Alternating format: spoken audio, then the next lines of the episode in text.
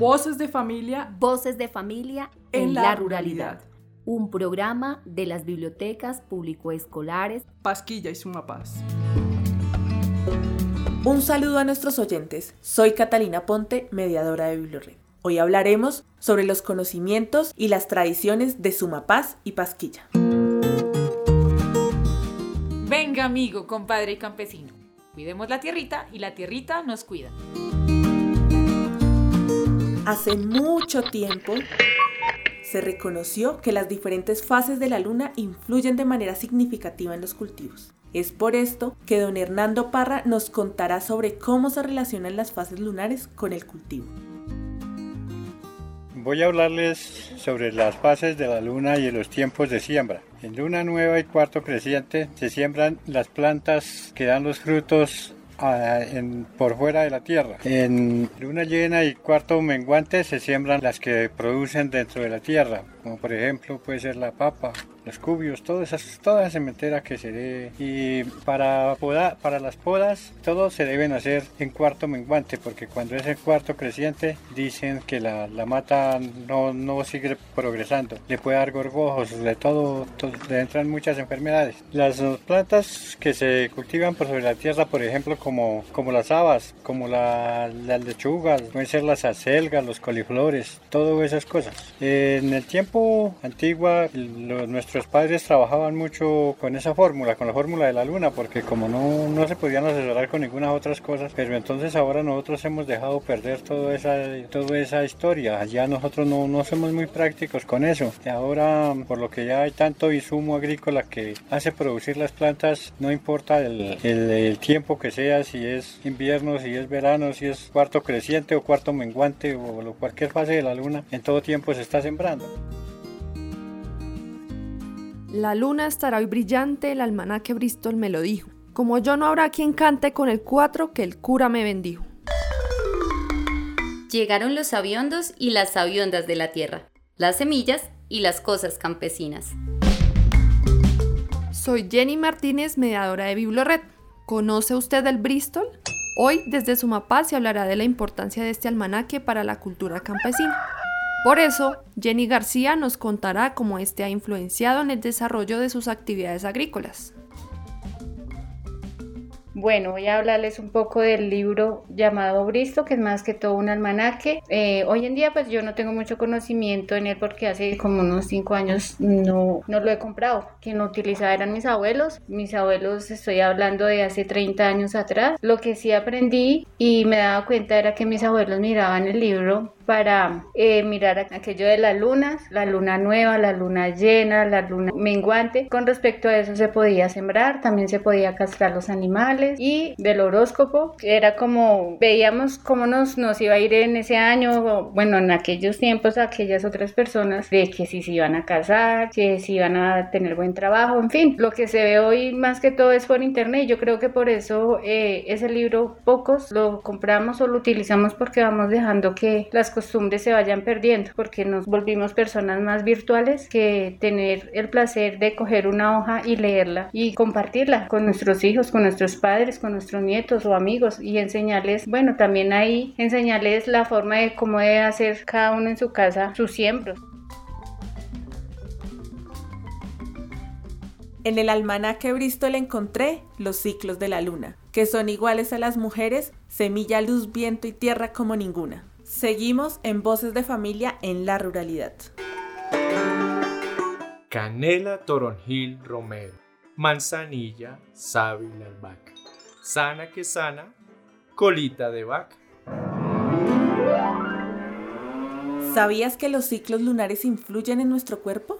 Por eso, Sandra Moreno nos contará un poco sobre la relación de las fases lunares y su influencia en el cuidado de nuestro cuerpo, además de quién le enseñó a seguir esta tradición. Bueno, para hablar de la importancia de las fases de la luna en el cuidado del cuerpo, es pues es importante tener en cuenta que digamos nuestros antepasados o los inicios del hombre, eh, ellos por su curiosidad, ellos descubren que tanto la naturaleza como el cuerpo de los seres humanos tenían una relación muy estrecha con la luna, en el sentido de que digamos en, la menstruación de la mujer, duraba el mismo ciclo, digamos, que las fases de la luna, digamos 29 días, ¿sí? Eh, ese proceso tanto de la menstruación como, de, como del ciclo de la luna, ¿sí? Eh, teniendo en cuenta eso es en lo que yo me baso para decir que los cortes de cabello es importante tener presente eh, en qué fase de la luna, en qué fase se encuentra la luna, ¿sí? Cuando es luna creciente, es importante más o menos dos días después de luna creciente hacer corte de cabello para que este crezca rápido. Y cuando hay luna llena es importante dejar una semana después para hacer corte de cabello y que este crezca pues fuerte, ¿sí? Muchos han dicho que es un mito que, cuando la mujer tiene la menstruación se corta el cabello y que se dañe. Pues no es un mito en el sentido de que el cuerpo de la mujer está en un proceso de desintoxicación y esto genera pues que, que cuando se haga un corte eh, como que también se corta ese proceso de desintoxicación y el cabello como que vuelva a traer eso y, se dañe, ¿sí? Pues yo me baso también en lo que me decía mi abuelita, ¿no? Digamos que ellos siempre tenían presente eh, como esas fases de la luna para saber si, digamos, hoy me puedo peinar el cabello de tal forma, hoy me lo puedo cortar de tal otra, pues precisamente por eso. En mi madre veo el sol, en mi hermana la primavera, en mi abuela encuentro la esperanza de la vida entera. Entre la rana, el tejo y el cucunúa, entre la chicha y el guarapo, vienen y van las reminiscencias. ¿Conoces alguna historia, cuento o mito sobre la luna? Hoy escucharemos desde Sumapaz algunas historias relacionadas con este astro. Para esto nos acompaña la voz de don Jaime Palacios. Bueno, pues cuentan nuestros ancestros de que acá en el Sumapaz, una vez, años atrás, había un muchacho muy desobediente. A él le decían que se portara juicioso, que fuera juicioso con los papás, que los respetara, que, bueno, que fuera juicioso. No quiso hacer caso, entonces una noche de luna llena tenía que pasar por una parte en una quebrada donde había un monte y era oscuro ese paso. De pronto le apareció un espanto, el, el espanto lo, lo llevó, lo subió a una loma, a una grada donde él no se pudo bajar. Eh, algunos de las comunidades se organizaron, se fueron a, buscarlo al escuchar la voz de, de, auxilio. Llegándose allá, pues les tocó bajarse con unos lazos para poderlo rescatar y estaba metido entre una mata de zarza. También en, en el puente del Istmo, localidad 20 de Sumapaz, vereda del Istmo, allá en el puente, en la vía para el tabaco, aparece un perro negro con unas cadenas en noches oscuras, cuando ya la luna es muy poquita, la luz que ella da, él siempre aparece ahí todo lo más en las noches, las noches oscuras. Él aparece saliendo del puente hacia el río y arrastra las cadenas y es un perro negro grande.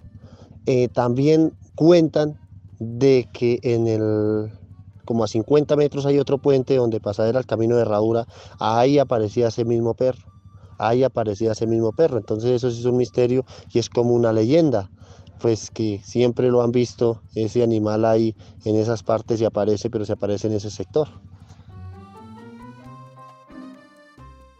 Ya nos vamos despidiendo, pero solo por un ratico. Volveremos con más datos sobre el campo bien prontico.